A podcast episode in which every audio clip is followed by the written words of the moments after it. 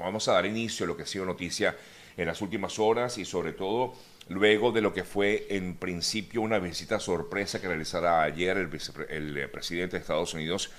eh, Joe Biden, a Ucrania. En principio, bueno, se conoció desde bien temprano el día de ayer lunes, eh, cuando el mandatario estadounidense llegó hasta Ucrania y conversó con el presidente de ese país, Volodymyr Zelensky en una visita, repito, que fue catalogada como sorpresa. No obstante, para poder llegar hasta Ucrania, según información, pues se tuvo que recibir garantías de seguridad por parte del eh, régimen ruso. Eh, Biden, luego de haber recibido esas garantías de seguridad, llegó a Kiev, prometió armas y le juró lealtad al régimen em, em,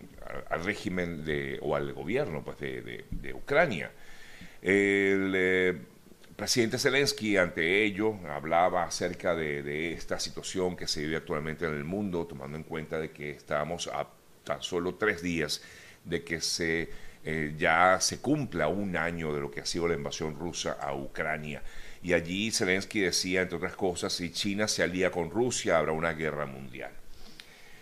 Justamente, el eh, mandatario ruso en la noche de ayer ofreció un discurso que ha alarmado al mundo. Y justamente sobre esto quiero conversar porque el presidente ruso dijo que suspendió su participación en el tratado del desarme nuclear New START y Putin, por lo tanto, amenaza con nuevas pruebas atómicas. Era el último acuerdo vigente que tenían en Washington y Moscú y allí el jefe del Kremlin en este discurso invocó a las autoridades militares a estar listas para realizar ensayos. Sí, así como lo dijo, si Estados Unidos lo hace primero, dijo entre otras cosas el mandatario ruso. Eh, tengo que anunciar que Rusia, dijo, suspende su participación en el nuevo tratado START. Nadie debe hacerse ilusiones de que puede violarse la paridad estratégica mundial comentaba, Rus, eh, comentaba eh, Putin, en un pacto firmado en el año 2011 y renovado por cinco años en 2021 para limitar el número de cabezas nucleares de largo alcance. Por supuesto, esto es noticia en la mañana de hoy en todas, eh, todos los portales internacionales, entre otros leo, por ejemplo, en este primer discurso que dio ante la Asamblea Federal rusa, en casi dos años, el presidente Vladimir Putin dijo que eh, dijo que fue Occidente quien inició la guerra en Ucrania. Eh, usamos y seguimos usando la fuerza para detenerla, comentó eh, Putin, y por lo tanto pues se desahoga contra Occidente y redobla la apuesta por la guerra, así por lo menos lo titula entre otros medios la cadena CNN. En otros, buscando otros portales acerca de,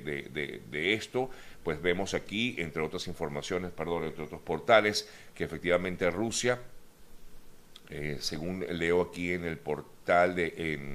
la agencia F, Rusia suspende último tratado de desarme nuclear con Estados Unidos. Y es noticia, definitivamente, amigas, amigos, esto que eh, anunció en la noche de ayer el presidente ruso Vladimir Putin y enciende las alarmas ante el mundo de lo que pudiera ser una posibilidad no muy remota, una posibilidad de que esto pudiera alcanzar nuevos niveles. Y esto viene justamente a raíz de lo que fue la visita de Biden a Ucrania realizada en el día de ayer para mostrar nuevamente ese apoyo de Occidente a la nación ucraniana. Entre tanto, la OTAN afirma que va a ayudar a Ucrania a comprar armas para combatir a Rusia. Continúa también esta especie de guerra fría que hay actualmente entre Occidente y eh, Rusia, sin tomar en cuenta lo que pasa en Ucrania como tal, ¿no? La OTAN ayudará a Ucrania a establecer un sistema de compras de armamento que sea efectivo para hacer frente a la invasión de Rusia. Además, la OTAN, Ucrania y la Unión Europea acordaron convocar a un grupo de expertos para ver de qué manera pueden ayudar más a Kiev a garantizar que obtiene las armas que realmente necesita. Así que, bueno, vamos a ver con lupa todo esto y seguramente ahora que conversaremos eh, con nuestro colega Vladimir Kislinger, eh, vamos a analizar un poco esta situación que, insisto, es definitivamente lo más destacado en el día de hoy. En otras noticias, ayer un nuevo temblor eh, sacudió a Turquía y originó muchísimo, muchísimo pánico en el país, tomando en cuenta de los terremotos recientes del pasado 6 de febrero, cuando sacudió, sacudieron estos terremotos no solamente a Turquía, sino también a Siria.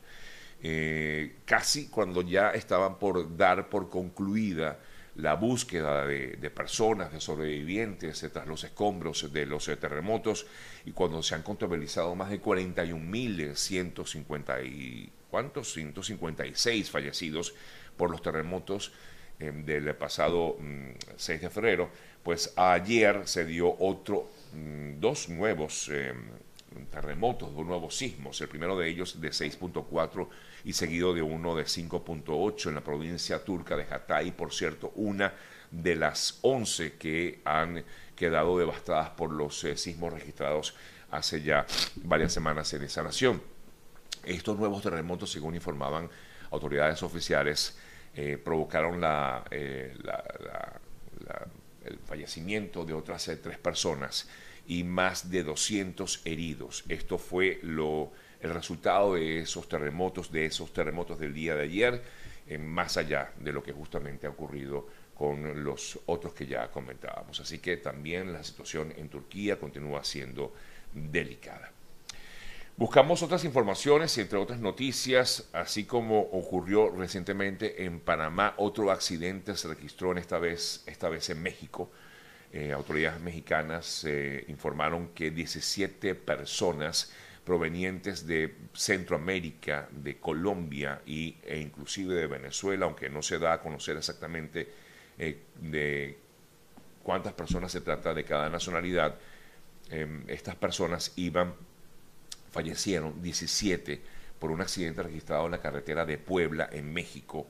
ellos confirmaron el deceso de estas personas, digo, autoridades de ese país. El secretario de Gobernación de Puebla, Julio Miguel Huerta, dijo que volcó un camión y por tanto pues se registró este accidente y lamentablemente dejando este, em, este número de personas fallecidas. En el bus viajaban 45 extranjeros, eh, dice la información, indocumentados según comenta el gobierno regional de Puebla.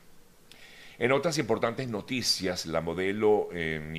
Vázquez, eh, quien llegara a ser Miss Earth Venezuela en 2017 y quien está siendo investigada en España, rechazó ser extraditada a México por supuesta implicación en la trata de mujeres eh, para la prostitución y aseguró que este caso es todo un montaje por parte de un empresario mexicano, quien supuestamente la amenaza desde que rompió su relación con él. Se trataría, según lo que comenta la joven Vázquez, se trataría de Francisco Rodríguez Borgio. La Audiencia Nacional Española ayer celebró justamente una audiencia a la vista de su extradición reclamada por autoridades mexicanas. Es acusada de trata de personas, aunque ella trató de explicar que nunca estuvo presente en México mm, eh, cuando justamente se le acusa de haber estado allí en ese país realizando este tipo de acciones. Ayer se realizó esta audiencia en España o esta presentación en España y eh, ella manifestaba que todos los días que se tuvan a Ninoska en México, ella presuntamente, según lo que dice su defensa, estaba en eventos internacionales. Me voy a Venezuela para comentarles acerca de la situación registrada en Maracaibo desde hace varios días, eh, cuando hubo unos atentados o se registraron atentados en varios, eh, dos comercios específicamente, y lamentablemente a raíz de eso hubo varios heridos, uno de esos heridos falleció, y ayer el representante de cámaras eh, del Estado Zulia y la Cámara de Comercio de Maracaibo se reunieron con cuerpos de seguridad del Estado para abordar el tema no solamente de estos atentados, sino también de las extorsiones de las que son víctimas los eh, em, comerciantes en el estado Zulia. Los empresarios eh, afirmaron solidarizarse con las víctimas y los dueños de los comercios afectados. Se informó después que había habido un operativo policial en Maracaibo para tratar de dar con el paradero de las personas que atacaron a estos, eh, estos em, locales comerciales pero hasta el momento no se ha dado a conocer algún tipo de respuesta, o mejor dicho, no se ha dado a conocer que eh, obtuvieron estos operativos policiales realizados en, el Maracaibo en el día de ayer. quien sí habló fue el gobernador del Zulia, Manuel Rosales, quien aseguró que no va a permitir que los grupos mm, estructurados de la, del AMPA o organizaciones delictivas pues se dediquen a realizar más operativos, más atentados, perdón, eh, como los ocurridos recientemente en Maracaibo. Expreso mis condolencias para los familiares de Francisco Castillo, la persona que falleció. Eh, elevamos también nuestras oraciones por los heridos y dijo que no iba a permitir más atentados como este y que le quitaran la paz a Maracaibo. Esto fue lo que dijo en el día de ayer el gobernador del estado Zulia, Manuel Rosales, con respecto a esta situación que se vive precisamente en la ciudad de Maracaibo, que no es nueva, que no es nueva, pero que se vio, digamos, eh, eh, evidenciada aún más el pasado